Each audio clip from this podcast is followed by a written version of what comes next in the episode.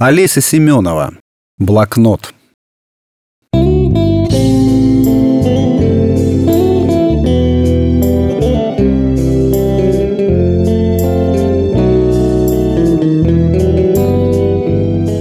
Сегодня 30 декабря.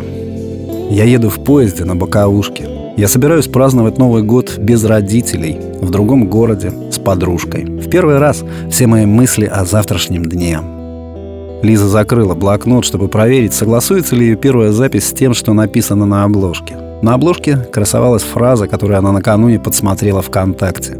«Каждый твой день — это маленькая жизнь». Очевидно же, название требовало более глубоких ежедневных текстов. С такой мыслью Лиза положила блокнот на полочку и стала мечтать, как она будет встречать Новый год и как потом об этом красиво пофилософствует в своем новеньком блокноте. А может быть, когда-нибудь, через много лет, получится крутая книжка с мемуарами. Лиза мечтала, блокнотик терпеливо лежал на столе, затем на полке всю ночь. Поезд приехал по расписанию. Лиза очень быстро собралась, чтобы одной из первых выскочить из вагона, чтобы быстрее обнять подругу. Она шла по переходу и разговаривала по телефону с мамой, затем с папой, объясняя, что добралась хорошо, затем поздравила их с наступающим Новым годом, тем самым намекая, что в следующий раз она свяжется с ними только после 1 января, когда снова сядет в поезд. Лиза вылетела из вагона, а блокнот остался лежать на полке. Диктор объявил точное время, которое стало началом приключений для них обоих.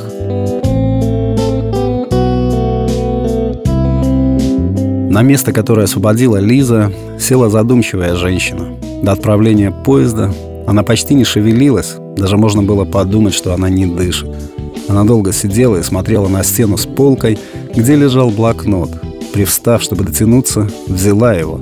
Своей надписью блокнот призывал поделиться своими переживаниями. Женщина открыла первую страницу и начала писать. Сегодня 10 лет, как нет папы. Его не стало в день моего рождения. Мне сейчас 57, а я до сих пор помню время, когда мне было 5 лет. Я сижу на плечах у него, как на небоскребе, смотрю вниз и нисколечко не боюсь. Папа большой, нежный, теплый и веселый. Кажется, что это предел мечтаний. А через несколько минут папа мне покупает шоколадное мороженое, и я мгновенно становлюсь самым счастливым ребенком на планете. Каждый год я прокручиваю историю наших отношений и помню, особенно те года, когда мне казалось, что я взрослая. Поступки и подарки папы были для меня ненужными и глупыми. А сегодня я прошу прощения у папы и очень хочу почувствовать себя такой же счастливой, как когда-то, сидя у него на плечах.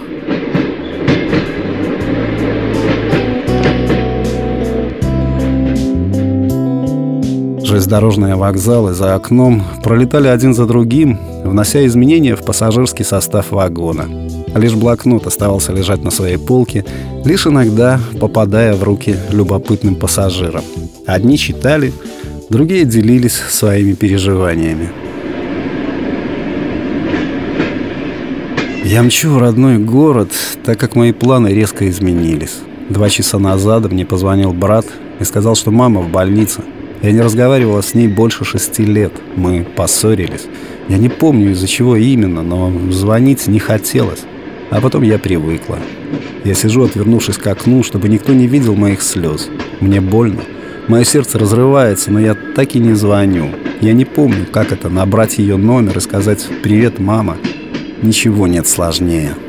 Я непрерывно повторяю в мыслях «Я люблю тебя, ты самая лучшая мама».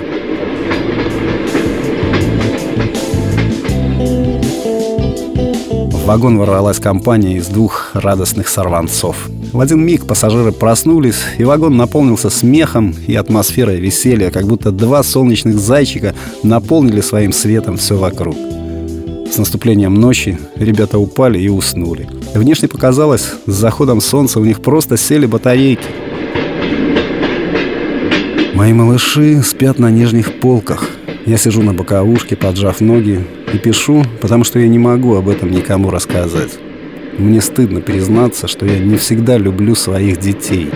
Порой я их даже ненавижу. Я завожусь, злюсь, кричу, потом убегаю в ванную, закрываюсь и плачу. Почему я так и не стала счастливой с появлением детей в моей жизни? До того, как я стала мамой, все говорили, материнство — это счастье, дети — это бесконечная радость. Это не так. Бывает всякое. Я очень устала. Мне стыдно, что я плохая мама.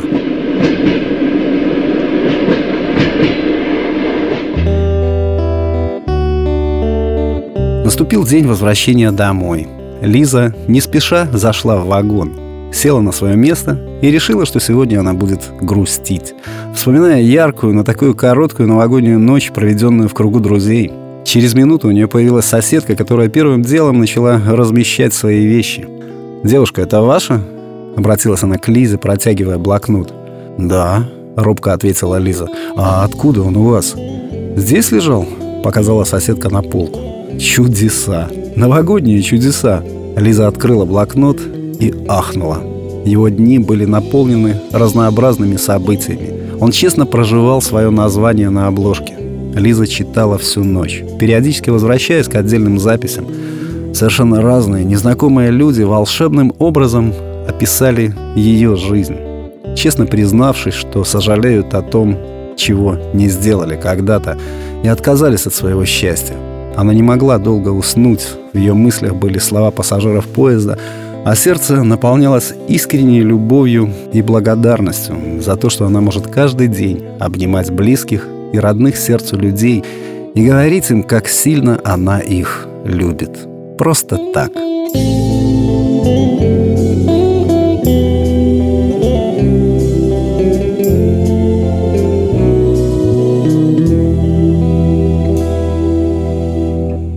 Текст читал Сергей Красновород.